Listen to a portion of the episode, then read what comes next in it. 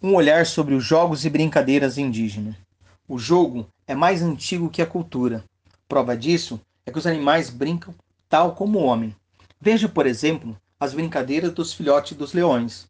Consiste de ritual de atividades e gestos, regras, prazer, divertimento, e nos sugere que o jogo é mais do que um fenômeno fisiológico, reflexo psicológico, enfim, mais do que uma atividade física ou biológica.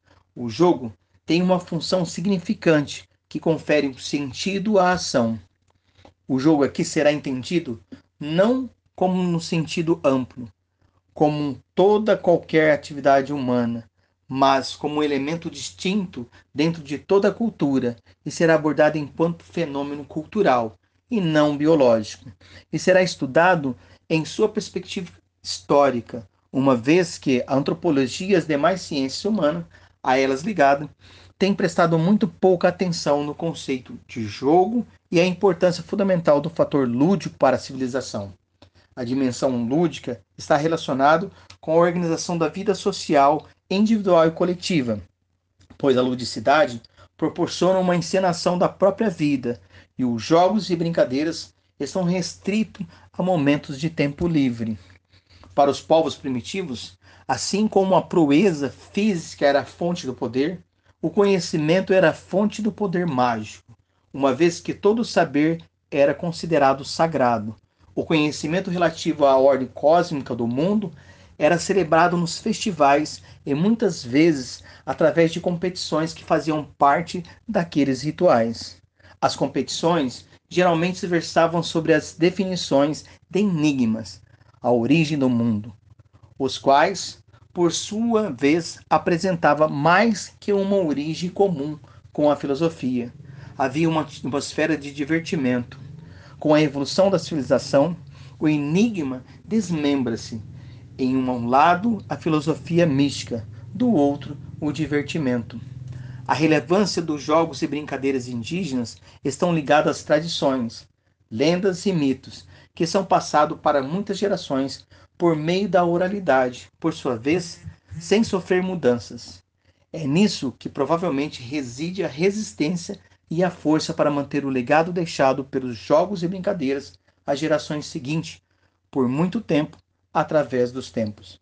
O que faz as crianças da atualidade apropriarem dos jogos e brincadeiras distante do seu tempo histórico? Sim, a resposta está na forma de apropriação do jogo que é o fio condutor vital de sua existência. É um registro cultural vivo, repleto de significados. Podemos entender melhor o significado dos jogos e brincadeiras entre os povos indígenas. Podemos perceber como o aspecto lúdico está inserido não somente no momento dos jogos, mas em todo o cotidiano em sua relação da vida da aldeia. O brincar indígena não se resume à infância, e sim ao adulto. Jogos e brincadeiras têm vários significados nas diferentes culturas. Uma, o que é importante, é ter destreza e autocontrole, e os jovens têm que adquirir. Em outra, é usada como instrumento para que as descobertas possam acontecer com prazer, caráter lúdico. E por último, é um direito fundamental para o desenvolvimento de indivíduos de diversas faixas etárias. A importância da promoção da ludicidade por meio público não se, significa apenas mais cultura, e sim na qualidade de interação cultural proporcionado pelo simples prazer do jogo. É no brincar das crianças, explorando a diversidade cultural ou simplesmente difundindo os jogos e brincadeiras brasileiras. As brincadeiras e jogos indígenas têm nome e época para serem feitas, assim como as regras para participarem dos jogos que contêm suas regras específicas. Mas o mais importante é ficarmos atentos para a semelhança e diferença entre as culturas indígenas de que outras culturas que já conhecemos. Os jogos e brincadeiras estão inseridos no contexto de todas as culturas da humanidade essa característica da manifestação espontânea e natural do mundo intuitivo é mediado por uma necessidade interior. interior.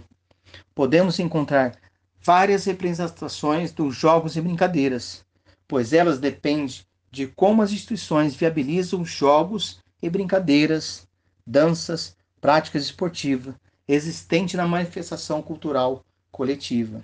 Em uma sociedade contemporânea, nas quais estamos inseridos, a vida social está organizada de forma individual e coletiva, marcada pelo trabalho e disciplina, e a dimensão lúdica necessita de estímulos permanentes ou de ações de políticas que concluam o acervo dos jogos e atividades, possibilitando espaços adequados para a prática lúdica.